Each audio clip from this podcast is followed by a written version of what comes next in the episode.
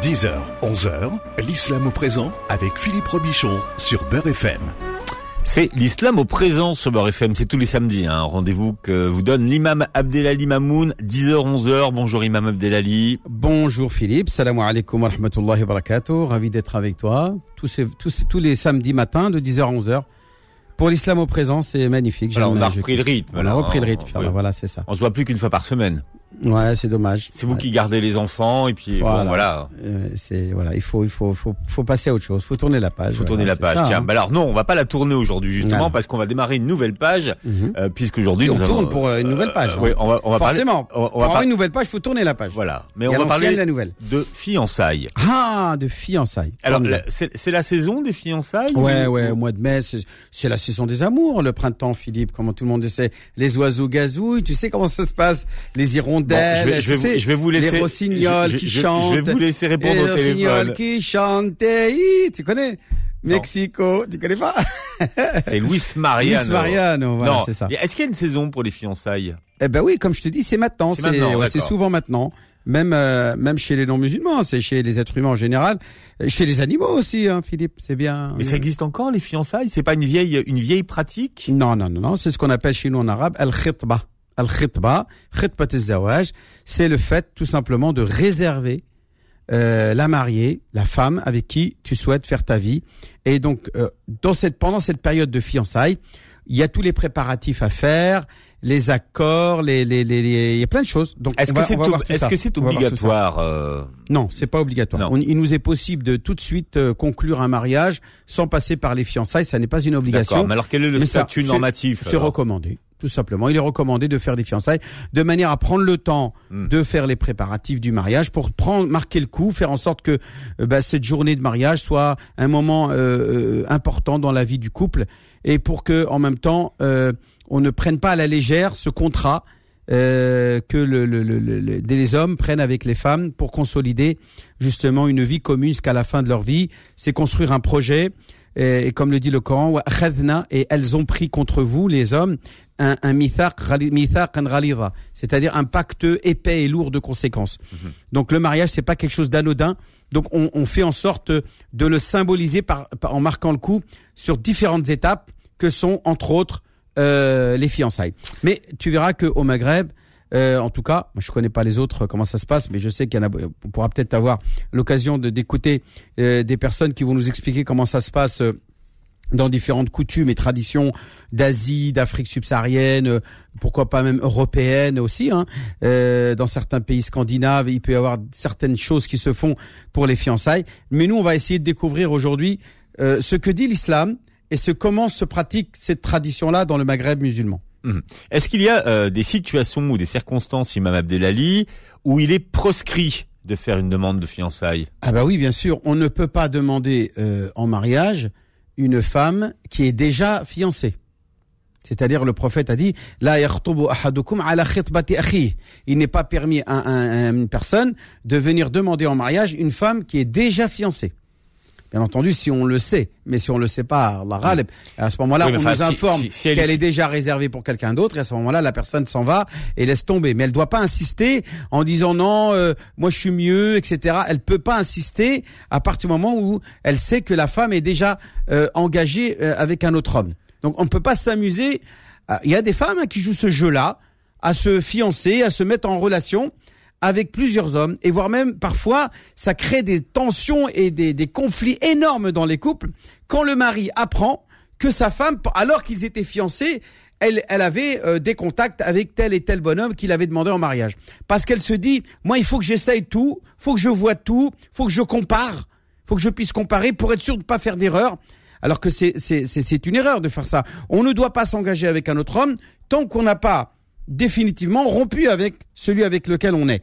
Alors, je répète bien sûr que des fiançailles peuvent être rompues. Il suffit simplement de le déclarer à la personne concernée en disant voilà, j'annule nos fiançailles.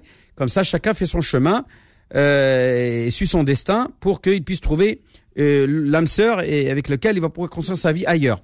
Donc, euh, c'est un engagement les fiançailles religieux et à la fois social dans lequel euh, l'homme et la femme est moral, hein, ils s'engagent à se réserver l'un pour l'autre, et donc personne ne va aller voir ailleurs.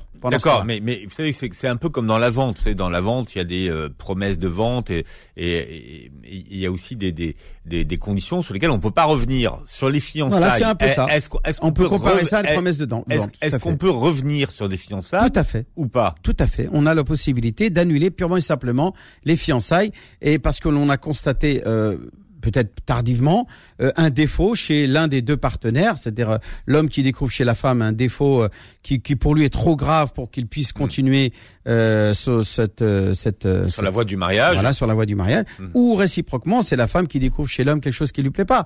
Est-ce qu'il y a besoin de justifier la rupture de, fiançailles, l'annulation ou pas du tout il est même préférable de ne pas le dire.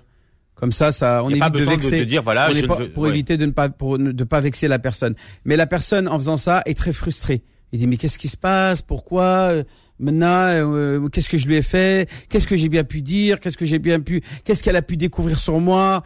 Euh, Il reste frustré de ne pas savoir pourquoi il ou elle a annulé. Donc c'est vrai que c'est compliqué de constater que le, le, le, fiancé ou la fiancée euh, annule les fiançailles sans qu'elle lui dise, sans qu'elle lui donne des explications. Mais elle n'est pas tenue à lui dire. Elle n'est pas tenue de lui dire euh, ni lui ni elle, ni elle. Hmm. Voilà pour ce qui est. Ah oui, la deuxième raison qui proscrit un homme à demander une femme en mariage, c'est quand elle est en état de période de viduité, c'est-à-dire qu'elle est en instance de divorce. Elle a été répudiée par son mari et pendant les trois mois qui suit le divorce ou le veuvage, je sais parce que si c'est une femme qui est qui vient de perdre son mari pendant quatre mois et dix jours, aucun homme ne peut venir la demander en mariage pendant cette période-là. À l'issue. Quatre mois et dix jours. Ça, c'est pour la veuve. Pour la femme qui a perdu son mari, qui est décédée. Mhm. Mais si c'est un divorce, c'est trois menstrues, trois cycles menstruels équivalent à peu près trois mois. Et donc, si elle n'a pas de menstrues, c'est euh, trois mois. Euh, et donc, à partir de là, pendant cette période-là, il peut y avoir des sous-entendus. Il peut y avoir des euh, voilà, t'inquiète pas, euh, euh, il y a quelqu'un qui viendra bientôt pour te demander en mariage, des choses comme ça, mais pas de promesses, pas de réservation, pas de fiançailles pendant le moment où est-ce que cette femme-là est euh, dans sa période de viduité. C'est ce qu'on appelle en arabe al-idda. Pendant la période de idda, la tukhtabul mar'a, yahrum. C'est haram, c'est interdit que demander en mariage une femme qui est dans sa période de viduité. Mmh. Voilà pour ce qui est euh, des euh, circonstances dans lesquelles il est totalement interdit, De, de, proposer, de se proposer en tant que candidat au mariage à une femme qui est déjà engagée ailleurs ou en période de vidité. Alors, Imam Abdelali, comment est-ce qu'on procède pour faire des fiançailles selon les, les préceptes de l'islam? Eh bien, la règle, c'est que le prétendant, euh, s'il est accompagné de sa famille, c'est encore mieux, mais il, la règle minimum, le minimum, c'est que le mari aille voir le tuteur légal euh, de l'épouse, c'est-à-dire son père en général, si elle a son père, sinon bah c'est l'homme euh, de la famille hein, qui qui qui s'occupe et qui prend en charge la, la, famille. Euh, donc le garçon vient voir avec sa famille éventuellement c'est ce qu'elle On verra tout à l'heure selon les traditions euh, du Maghreb comment ça se passe en détail. Mais ça, ça relève des traditions. Mais le minimum, c'est de venir officiellement mhm. avec un cadeau, gâteau, euh, un bouquet de fleurs, etc. Et il vient demander officiellement la main de la fille en mariage en disant voilà, Hajj, je suis venu officiellement te demander la main de ta fille euh, conformément aux préceptes du Coran et de la sunna du prophète Mohammed sallallahu alayhi wa sallam. À partir de là, euh, le, le, père va accepter ou refuser. Qu'est-ce que dit le prophète euh, à ce sujet-là? Il dit S'il vous parvient un homme dont vous êtes satisfait de sa religiosité et de son comportement, mariez-le. C'est-à-dire donnez votre fille en mariage à cet homme mhm. dont vous êtes satisfait de sa religiosité et de son comportement. Illa taf'alu, si vous ne le faites pas, takun fasadun kabir, vous allez répandre sur terre le chaos et le désordre euh, parce que vous allez encourager le célibat et donc forcément les relations en mariage et tout ce que cela engendre comme euh, enfant illégitime et euh, consanguinité forcément puisque on ne sait plus qui est euh, le père de qui si on ne sait plus qui est le père de qui Philippe et on ne connaît pas ses origines et ses racines. C'est un enfant qui naît sans racines et il n'y a pas pire euh, pour construire l'avenir d'un enfant euh, alors qu'il n'a pas de passé, il n'a pas de source, il n'a pas de racine. Mhm. Hein, je compte pas non, je suis né sous X. Qui va naître sous X? Même ma mère, elle a eu des relations en mariage. Eh ben non, ça c'est le pire qu'on peut subir un enfant. On n'a pas le droit de faire subir ça à un enfant. On doit lui donner un père légitime. Voilà pour ce qui est. Bien sûr, la mère, on sait c'est qui, hmm. mais c'est le père, bien sûr, qui peut être inconnu. Vous va me dire, ouais, mais aujourd'hui, avec les tests génétiques, ouais, mais tu peux pas tester 1000 personnes, surtout si la femme, elle a eu des relations avec plusieurs personnes, ou la personne a disparu. Euh, comment peut-on vérifier finalement euh, Donc, il y a, y a toujours cette incertitude qui fait que l'enfant, quand il euh, est conçu hors mariage, eh bien qu'il n'ait pas d'affiliation paternelle, mhm. tout simplement. Et ça, c'est dramatique pour un enfant. Alors, c'est quoi la procédure, donc techniquement? Donc techniquement, bien sûr, euh, le, le, le, le, prétendant vient demander la main en mariage. Le, à ce moment-là, le père euh, de, donne son accord. Et à ce moment-là, il décide du calendrier de toutes les cérémonies qui vont y avoir lieu selon les traditions bien sûr, on verra ça. Ça, c'est un autre sujet. Mais hmm. en tout cas, euh, la partie minimum, c'est de définir la dot. Là, c'est à ce moment-là, au moment des fiançailles, on définit la dot. Ah, c'est à ce moment-là. Voilà. C'est à ce moment-là que la, la, le père, avec sa fille, définisse combien elle exige, puisque je rappelle que la dot est quelque chose que l'on va donner à la femme. C'est-à-dire, ce n'est pas euh, la, le père qui vend sa fille et lui prend l'argent et puis euh, la fille il la donne en contrepartie. Non, hein, c'est une dot que la femme garde. C'est à elle, c'est son bien à elle et le mari n'a pas le droit de mettre la main sur cette dot-là. Est-ce que c'est obligatoire? Elle est obligatoire. Accordez à vos, aux femmes leur dot euh, comme une obligation préalable. Hein, nihla, ça veut dire obligation, c'est-à-dire faridatan musbaqa, c'est-à-dire une obligation préalable à tout, euh, à tout, tout contrat de mariage. Hmm. Donc c'est pour cela qu'on dit que la dot n'est pas un pilier du mariage, mais une condition de validité. Ce n'est pas un pilier du mariage, mais, mais une condition, puisque les conditions, c'est ce qui est préalable. Comme par exemple, si je te dis, Philippe, quels sont les piliers de la prière, bah tu vas me dire, euh, Fatima Zohra, euh, les piliers de la prière, c'est la fatiha, l'inclinaison, la prosternation. C'est ce qui est obligatoire pendant la prière. Et ce qui est condition, shart sahat salat, c'est ce qui est condition avant. Par exemple, tu vas me dire, par exemple, faire les ablutions, euh, s'orienter vers la qibla, euh, ne pas euh, s'habiller euh, décemment. Pour l'homme et la femme, chacun il a ses règles concernant le satr al euh, que le, que ça soit l'heure de la prière, etc. C'est ce qu'on appelle les conditions de validité préalables à un acte que l'on va faire. Donc charte, c'est charte, c'est avant, rukun, c'est pendant. Donc le mariage, il a des conditions avant, c'est la dot notamment, mais aussi que le mari soit musulman, que la femme soit au moins une Ahl Kitab, c'est-à-dire une femme du livre, euh, c'est-à-dire une femme qui a adopté comme euh, religion celle des trois livres que, sont le Coran, euh, la Bible, l'évangile de, Jésus, ou bien ou bien l'Ancien Testament qui a été donc révélé au prophète avant Sayyidina, Sayyidina Isa salam. Donc toutes ces personnes-là qui croient en Dieu, un musulman a le droit de se marier avec elle, mais il est préférable bien sûr de se marier avec une musulmane parce qu'un mariage c'est un projet, projet de constituer un foyer. Un foyer, le foyer bien entendu doit être musulman. Euh, la française, la chrétienne, elle va dire, moi euh, je suis chrétienne, tu t'es marié avec moi, tu dois respecter mes convictions. Moi je mange du porc, moi je bois de l'alcool, moi je fais ceci ou je mets des je mets des statues à la maison de Marie, euh, Marie Jésus Joseph, etc. Euh, euh, c'est compliqué. Mais par contre, l'islam l'autorise, ça c'est sûr. Et bien entendu, avec la condition que le foyer soit un foyer musulman. Donc ce sont les préceptes de l'islam qui s'imposent à la maison. La femme a le droit d'adorer sa religion, de euh, pratiquer ses rites chrétiens ou juifs par exemple, si elle est juive. Elle a le droit d'avoir une statue de Jésus à la maison. Elle a le droit d'aller à la messe le dimanche. Et le mari doit même l'accompagner si elle est chrétienne à l'église, etc. Mais je rappelle que ce qui est préférable pour véritablement s'assurer d'une certaine sérénité dans la, dans la famille, c'est de se marier avec une musulmane comme soi. Voilà, on parle des fiançailles ce matin jusqu'à 11h. C'est l'islam au présent sur Beurre FM. L'islam au présent revient dans un instant. 10h, 11h, l'islam au présent avec Philippe Robichon sur Beurre FM. et nous parlons euh, des euh, fiançailles en islam ce matin avec euh, avec l'islam, avec l'imam Abdelali Mamoun. On parlait de la dot tout à l'heure. Est-ce qu'il y a des règles pour fixer le montant de la dot? Alors justement, Sayyidina Omar Khattab a voulu limiter à un certain moment dans le lors du califat de Omar Khattab, il a voulu limiter la dot. Alors quand il a dit ça, alors qu'il était sur le mimbar du prophète Mohammed à Médine, hein, il est dans la mosquée. Hein, il dit voilà, j'ai décidé de limiter la dot à temps. Et là, il y a une femme qui, au fond de la salle, se lève. Elle lui dit Ya Amir al-Mu'minin, ô toi le, commandeur des croyants, N'as-tu pas lu dans le Coran Dieu dire si vous accordez à l'une d'entre elles, en parlant de la dot, mm. c'est une expression divine qui veut dire une quantité incommensurable et illimitée de dot. Ne le reprenez pas euh, par calomnie et par péché euh, évident.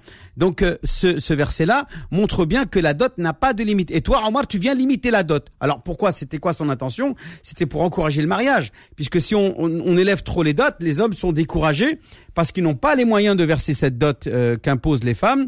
Et à partir de là, eh bien, il leur est difficile d'aller de, d'aller demander en mariage euh, ces, ces femmes-là qui demandent trop. donc lui, il a voulu limiter. Et là, cette femme l'a remis à sa place. Et qu'est-ce qu'a dit Omar Khattab, à ton avis?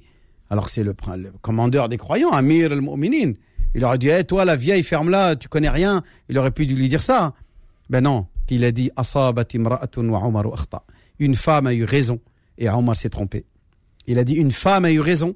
Sur le même bar, hein. il est sur, devant tout le monde. Hein. Et il dit, une femme a raison. Et moi, Omar, je me trompe, je me suis trompé. Bon, alors comment on fait pour la calculer donc cette Il n'y a euh, pas de calcul. Ah, chacun il paye ce qu'il veut. Il y en a qui donnent un Coran, il y en a qui donnent une bague, il y en a qui donnent un collier, il y en a qui donnent 20 euh, euros, il y en a qui donnent. C'est dans la tradition kabyle. Philippe, écoute bien.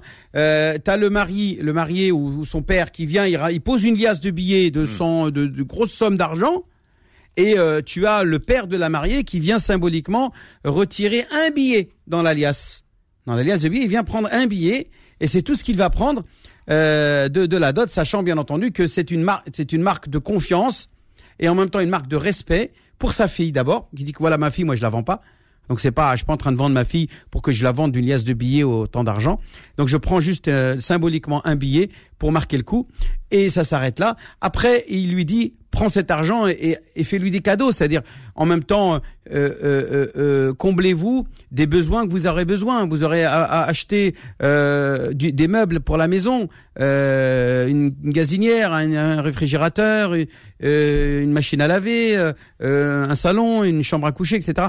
Donc c'est tout un ensemble de, de, dépenses qui vont être parfois très onéreux pour le mari et, et dans lequel le père, en faisant cela, montre combien il est solidaire et comprend la difficulté dans laquelle il peut être et euh, ne veut pas le mettre en difficulté. Donc, il prend juste cette petite, hmm. ce petit billet symbolique pour lui dire, allez, vas-y, va, fais ce que tu as à faire avec le reste de l'argent. Et donc voilà, ça c'est dans les traditions kabyles. Après, euh, non, chez les Arabes, euh, par exemple, ça peut être une dot. Alors au Moyen-Orient, c'est pire. Hein. Tu as d'abord la, la pré-dot et après tu as la dot qui se paye après, le muqaddam ou le muakhar. Alors la muqaddam, c'est souvent une petite somme pas très importante qui est raisonnable c'est la somme qui va payer immédiatement. Voilà Philippe. Et puis tu as ce qu'on appelle celle qui va suivre, celle qui va être restée comme une dette sur le dos du mari, et ça peut être compté comme euh, par exemple 100 000 euros, 150 000 euros. Alors pourquoi? C'est pour que euh, la maison dans laquelle elle va habiter la femme, avec ses enfants, au moment du divorce, s'il devait divorcer, qu'il puisse pas dire, c'est ma maison. oui, d'accord, c'est ta maison, mais tu me dois 150 000 euros, la maison elle vaut 150 000 euros, je la garde.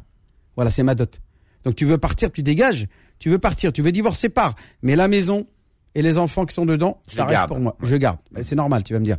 Donc c'est souvent une, manière d'être sécurisé et de dissuader en même temps le marié à vouloir divorcer après parce que Shaitan, il a travaillé le cerveau, il lui a dit ah cette fille-là c'est pas celle qu'il te fallait, euh, c'est pas la bonne, etc. Donc on joue pas avec ça pour éviter que le mari profite de, de jouer avec euh, les femmes hein, et euh, il donne une toute petite dot après il va dire celle-là une petite dot celle-là une petite dot et il essaye plein de femmes comme ça il se marie il divorce il se marie il divorce autant qu'il veut parce qu'à chaque fois la dot est minime. Donc parfois le fait de d'imposer une dot conséquence conséquente euh, et, et significative permet à pérenniser le couple et à imposer en disant voilà, moi quand même j'ai dépensé beaucoup d'argent pour ce mariage-là, je vais pas à la première occasion décider de divorcer. Mhm. Je vais réfléchir à deux fois avant de le faire. Donc voilà ce que euh, le, la dot a pour mission, c'est d'éviter justement euh, de, de prendre les choses à la légère et de permettre au couple de se séparer trop facilement. Donc on rend l'union difficile pour, pour qu'on puisse rendre le divorce difficile. Tu vois ce que je veux dire? Voilà la, la, la visée du, du mariage. Alors, Imam Abdelali, quelles sont les limites qui sont permises à un couple qui vient de se fiancer? Alors les limites des relations, c'est ça que tu veux me dire Philippe. Hein. Je pense que c'est ça que tu bah veux dire. Euh. Les relations. Alors qu'est-ce qu'ils peuvent faire ensemble? Eh bien déjà, il faut savoir qu'un homme qui est marié, est fiancé avec une femme n'est pas marié avec elle. Donc ça reste une étrangère. Ça veut dire qu'il ne peut pas s'isoler avec elle dans une pièce. Il ne peut pas euh, flirter euh, ou avoir des des, des, des, des, gestes déplacés ou voire même des propos déplacés. C'est-à-dire des propos qui pourraient, dans lequel il, il va dépasser les limites et de, ces, de ce qui est considéré comme une, hmm. une femme étrangère. Euh, il ne peut pas lui dire, euh, voilà, comme ça se passe aujourd'hui chez les non-musulmans euh, qui, qui, qui s'autorisent pour flirter, pour entre guillemets draguer, pour pour charmer, pour séduire une femme, bah ils vont utiliser tous les moyens. Mais eux, c'est parce que la démarche, elle est aventurière, elle est temporaire, elle n'est pas sérieuse. Elle est voilà, c'est pour, comme on dit en français, dans un terme beaucoup plus euh, beaucoup plus euh, familier pour la pécho, quoi, pour euh, voilà passer une nuit avec elle et après le lendemain il la jette. Alors qu'en islam, non, on s'amuse pas avec ça. Ce qu'il est recommandé de faire pendant cette période-là, c'est que la femme se renseigne parfaitement sur les usages de son prétendant, c'est-à-dire de savoir quelles sont les relations qu'il a avec sa famille, avec ses copains, euh, son intelligence, son, son, son, son, son sens de l'humour, euh, son sens de sérieux aussi parfois. Il faut aussi un homme sérieux ou une femme sérieuse. Euh, connaître aussi, pourquoi pas, son état d'hygiène. Est-ce que le gars, est, parce qu'il peut y avoir des hommes qui sont très beaux en apparence, mais qui ont une hygiène de vie euh, exécrable. Ils se lavent pas, euh, ils sentent mauvais, ou, tout simplement ils cachent un défaut, une maladie. Euh, une maladie euh, grave qu'il a qu'il a pas voulu ou, ou elle hein, bien sûr. C'est dans les, les, deux côtés hein. c'est dans les deux sens. Donc elle va elle va permettre cette période là de fiançailles de découvrir un peu mieux son prétendant. Bah oui mais ah. c'est comment voulez-vous découvrir une maladie grave si vous pouvez pas rester seul seul? Bah comment ça, on peut découvrir ah. en en parlant. Est-ce que ça va au niveau santé comment tu es euh, euh tout simplement la, la mère peut, peut exiger euh, le ça peut pas se dire avant les fiançailles ça? Ah oui, c'est pendant. Ouais, c'est non, mais c'est pendant. On n'est pas mariés encore, donc on, on, on, vient de. On est intéressés l'un par l'autre. C'est pour ça qu'on se réserve l'un pour l'autre. C'est pour se découvrir, pour faire connaissance. Ah oui, d'accord. Donc en fait, les, les, les fiançailles, c'est une phase de découverte qui n'est pas forcément un engagement. Voilà, ce n'est pas un engagement, tout à fait. C'est pour ça que je dis que c'est un engagement dans le sens où elle est réservée l'un à l'autre, mais on peut facilement se désengager. Ce n'est pas un divorce. Quand on, on annule les fiançailles, on n'est pas divorcé. On est, on a annulé des fiançailles, c'est tout et chacun va suivre son chemin ailleurs. Mais euh, le, je répète, le, le, les fiançailles, euh, ce n'est pas un engagement solennel où lequel euh, on a célébré une union sacrée. Il n'y a pas d'union sacrée euh, par les liens sacrés du mariage. Il n'y a pas de fatiha. On verra que c'est plus compliqué que ça. comment ça se présente en, dans le monde arabe. Alors concernant le fait, qu'est-ce que un marié a le droit, un homme, qu'est-ce qu'il a le droit de voir chez sa femme euh, quand il vient la demander en mariage. Alors par exemple, tu as l'école de l'école Ahmed euh, qui dit que l'homme n'a le droit de voir chez cette femme-là que son visage. C'est-à-dire que la femme doit rester en tenue euh, cachée comme elle, comme elle le fait quand elle sort dehors. Elle ne laisse apparaître que les mains et le visage. Donc le marié chez l'école Ahmed, l'école Ahmed c'est la plus c'est la plus dure. Hein. Eh bien lui, euh, il n'autorise que le fait de voir le visage il n'a rien d'autre, il ne peut rien voir, ni les cheveux. Par contre, il peut envoyer sa sœur ou sa mère pour la voir un peu mieux, pour la regarder les cheveux, euh, son corps, est-ce qu'il est normal, est-ce qu'il n'y a pas de défaut particulier, etc. Chez l'école euh, Shafi'ite et Malikite, et un avis de l'école euh, de l'école Ahmed, il dit qu'on peut voir aussi les mains. Donc il rajoute les mains. Chez, chez l'école Abu Hanifa, il autorise aussi de voir les pieds. Voilà, donc tu vois un petit peu comment ça se passe. Et puis euh, il y a mais au, fiancé. Non, de la fiancée, le fiancé qui voit sa femme. D'accord. Il, que peut voir le fiancé de sa femme. Un quatrième avis dit que euh, c'est les Hanabi, là encore les Hanbali, parce que l'école Hanbali, il a plusieurs avis. Hein. Il a euh, tout ce qui peut se voir chez une femme, euh, par exemple ses cheveux, son cou, euh, ses mains, ses pieds, ses, ses genoux, voilà, jusqu'à jusqu'à ses mollets, etc. Que tout ce qu'on peut voir chez une femme quand elle est chez elle, tu vois, avec son frère et sa sœur, hmm. ça peut aller jusque là. Il la regarde un instant. Euh, il faut pas qu'il abuse. Euh, il faut pas que ça se ça se transforme en du, euh, du voyeurisme. voilà. Juste, tu vois un bout de mollet et... Un bout de mollet, un bout de chair, un bout de mollet. Mais après, tu... Juste, tu vois les mollets. Il y a Fatima Sora, Philippe, et puis il y a les auditrices et auditeurs qui nous écoutent. On reste euh, courtois, Philippe, euh, dans cette émission. D'accord? Bon, voilà en gros ce qui est dit. Euh, alors ceux qui disent qu'on a le droit de l'avoir même tout nu, c'est un avis extrêmement minoritaire. Euh, il dit qu'on peut même la voir de derrière un mur ou derrière une fenêtre vitrée, euh, vitre teintée. Ouais, et moi, ce genre de choses. J'étais gentil avec mes mollets. Hein, voilà, je vais pas dire. Il voilà, euh, voilà, c'est vrai qu'il existe cet avis, mais c'est un avis extrêmement minoritaire que la plupart des savants réfutent et ne ne, voilà, disent non, on peut pas abuser quand même à, autoriser quelqu'un, un homme euh, qui, qui n'est pas marié, de voir sa femme euh, totalement dénudée, quoi. De la même manière qu'il est interdit de s'isoler dans une pièce avec elle. Donc le khalwa est, interdit entre un homme fiancé avec sa femme. Il peut déjeuner avec elle dans un lieu public ou à la maison, chez ses parents, c'est possible. Mais euh, voilà, il faut pas aller plus loin. Il faut pas aller plus loin. Moi, j'ai beaucoup de situations de d'hommes et de femmes. Si on en parle dans la troisième partie. Oui, mais on va en parler dans, on la, va en troisième parler dans la troisième partie. partie. Ne Là, dévoilons sera- pas tout. Ça, ça sera la partie euh, usage et coutume, Inch'Allah. On parle des fiançailles dans l'islam au présent jusqu'à 11h ce matin. L'islam au présent revient dans un instant. 10h, 11h, l'islam au présent avec Philippe Robichon sur Beurre FM. Les fiançailles ce matin avec l'imam Abdelali Mamoun. Quelles sont les, les traditions qu'on constate euh, au moment des fiançailles, hein, imam Abdelali, dans les différents pays du Maghreb? Alors, deux traditions qui ont perdu, euh, qui sont en, perdition, qui sont en train de, de perdre de, de, de l'élan, c'est le fait que, comme à, à l'époque, euh, l'homme ne voyait pas sa femme et la femme ne, se, ne voyait pas l'homme. Ça, c'est bien entendu euh, contraire aux traditions prophétiques. Le prophète sallam a dit un homme qui allait se marier avec une femme, va la regarder car ceci contribue et va permettre de pérenniser votre couple. Il lui a dit, le prophète en arabe, euh. Euh, donc il est recommandé d'aller voir sa prétendante et d'organiser ce qu'on appelle la fameuse muqabala, c'est ce, cet entretien euh, respectable et respectueux euh, de l'un et l'autre, dans lequel, bien entendu, on échange, on discute, on fait connaissance pour la première fois. Et donc, c'est le premier regard euh, qui est ce qu'on appelle un, premier regard minimum. Ça, c'est on peut pas euh, sortir de cette tradition prophétique. On peut en avoir plusieurs. C'est pas interdit d'avoir plusieurs conversations, plusieurs entretiens, plusieurs rencontres entre un homme et sa femme.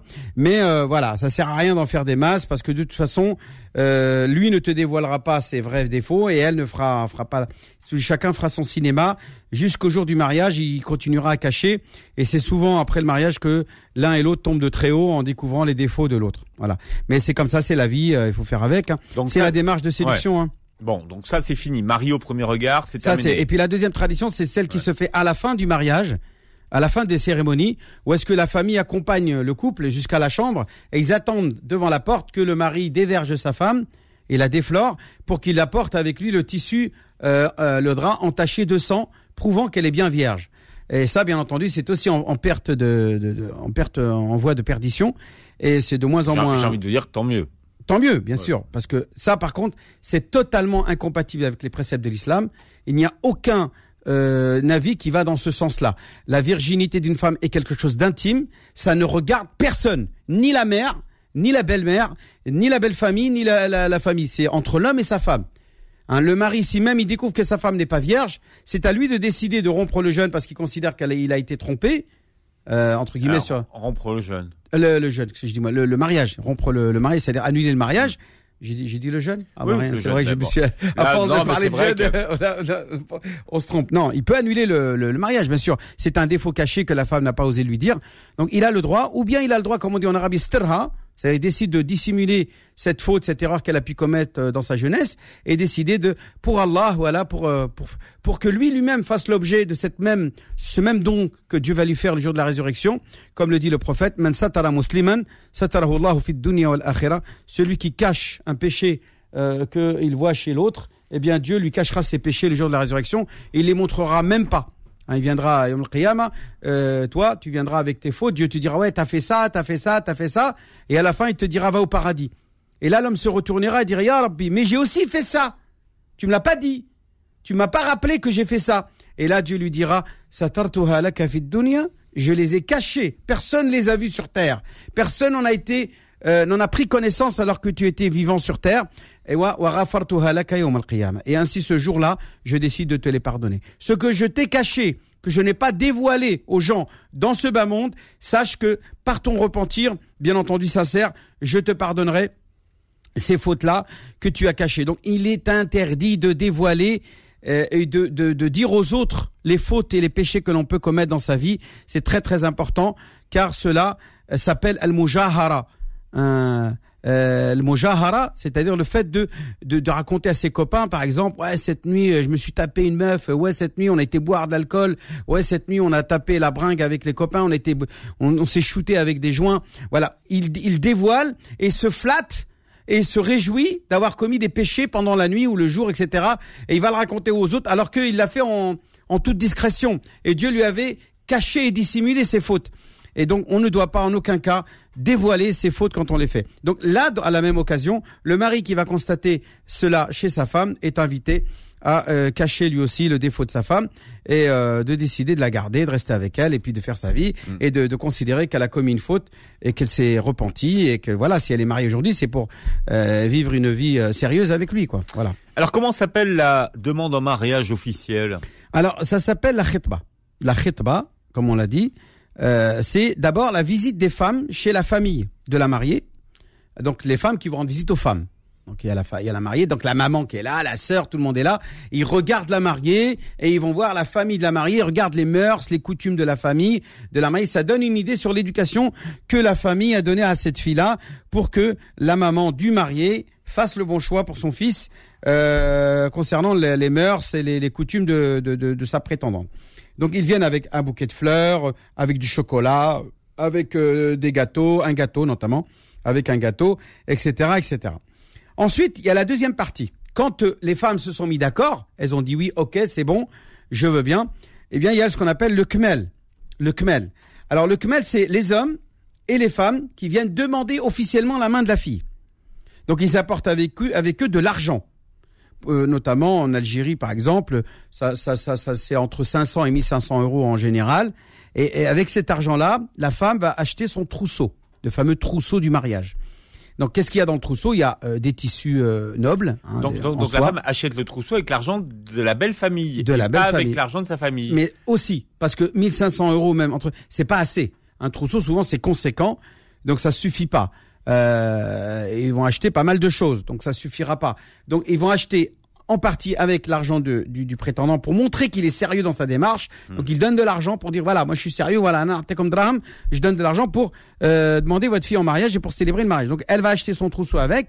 Et donc c'est quoi? Donc comme je disais, c'est des produits cosmétiques, donc des, des maquillages, etc., des crèmes, euh, des bijoux aussi si la si la, le trousseau est, important. Des fois, il y en a qui donnent jusqu'à 10 000 euros. Hein. Eh bien là, elle pourra s'acheter carrément des bijoux, hein, des bijoux en or. Mhm. Euh, elle va s'acheter aussi des chaussures, euh, des robes, etc., etc. Avec, c'est ce qu'on appelle le trousseau. Alors, lors de cette euh, visite qu'on appelle le Kmel, c'est à ce moment-là que l'on définit le calendrier des fêtes. Donc, il y a les fêtes de fiançailles et il y a la fête des noces, le mariage avec tout ce qui va avec, etc. Et aussi les dépenses. Qu'est-ce qui va être dépensé pour toutes les célébrations, pour toutes les fêtes de ce mariage-là, comment on va le faire, dans quelle salle de fête on va faire le mariage, on va ramener la negafa, la coiffeuse, euh, les robes, euh, les, euh, le traiteur, combien d'invités, le jour, faut, faut définir aussi le calendrier au niveau des, des dates, il faut dire voilà on va faire ça tel jour.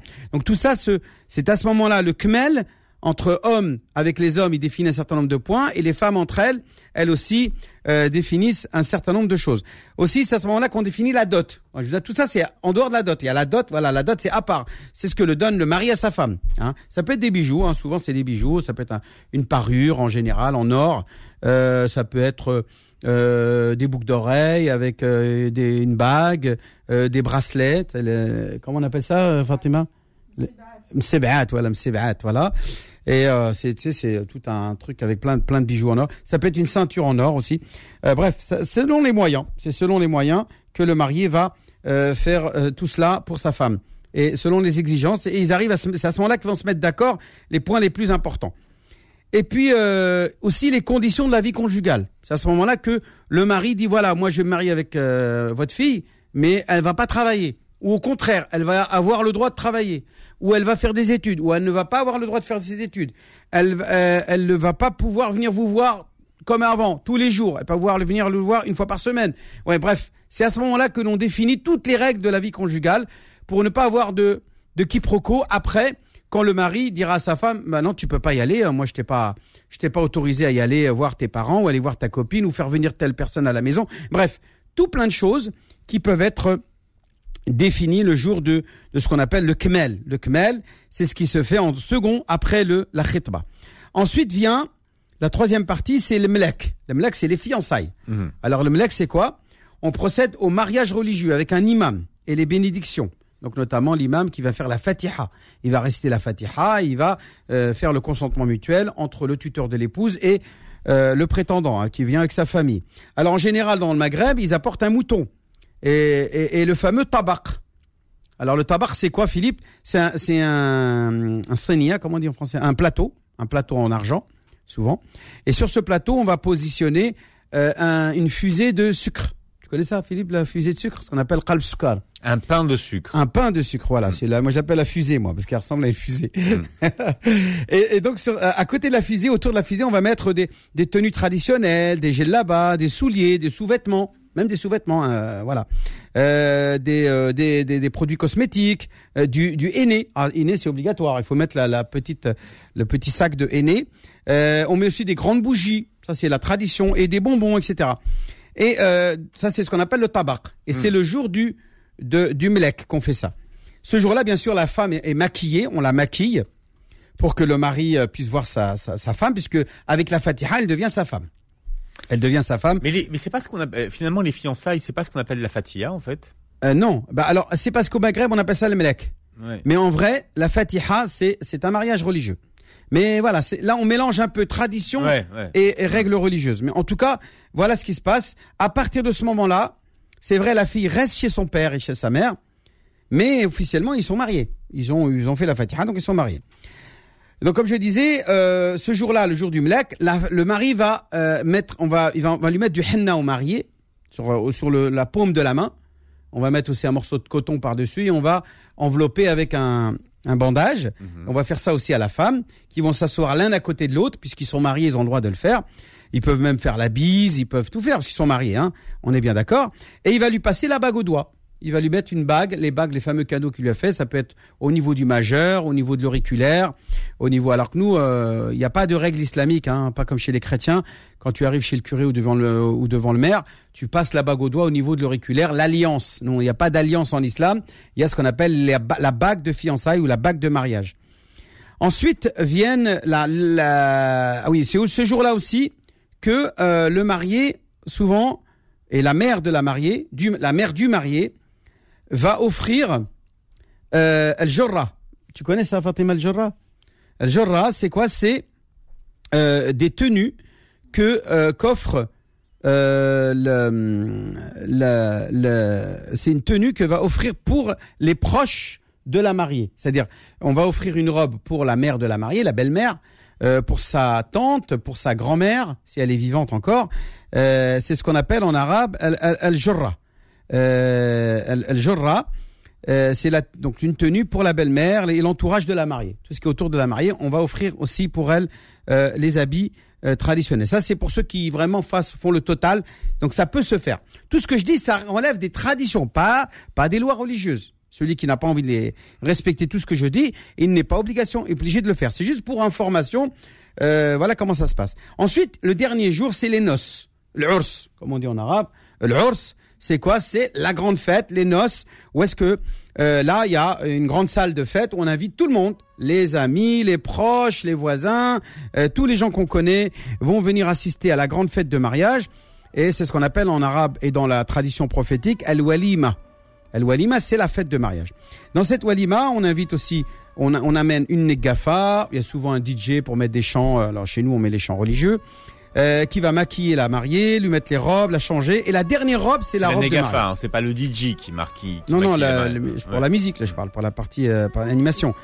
Et euh, il y a aussi une, une, cérémonie importante lors de cette fête-là, c'est qu'on va mettre une, une, ceinture en tissu à la mariée pour signe de postérité, c'est ce qu'on appelle fel, pour qu'elle puisse donner naissance à des enfants. Ensuite, elle quitte sa famille pour rejoindre son foyer conjugal le soir, la nuit de noces avec son mari. Et, euh, et puis c'est bon. Et ils vivent heureux, Inch'Allah. Ils ont beaucoup d'enfants. Voilà. Ah, ça finit comme ça la fin, ouais, c'est comme les, les ouais. Ils se marièrent, c'est la, prince, la princesse. Ouais, bien. À la fin, il prend sa femme. Sur et, une note. Et puis, euh... et puis, on dit dans la tradition, Wallahi, Wallahi daha, Wallahi c'est comme ça la chanson. Voilà, c'est comme ça que ça se passe. Merci. Bon, en tout cas, on souhaite à tous ceux qui vont se marier, euh, Inch'Allah, nos meilleurs voeux, Inch'Allah. Beaucoup de bonheur. Mubarak, beaucoup de bonheur. Merci d'avoir été avec nous Salam et passez un bon week-end sur Bord FM. Retrouvez l'islam au présent tous les vendredis de 10h à 11h et en podcast sur beurrefm.net et l'appli Beurrefm.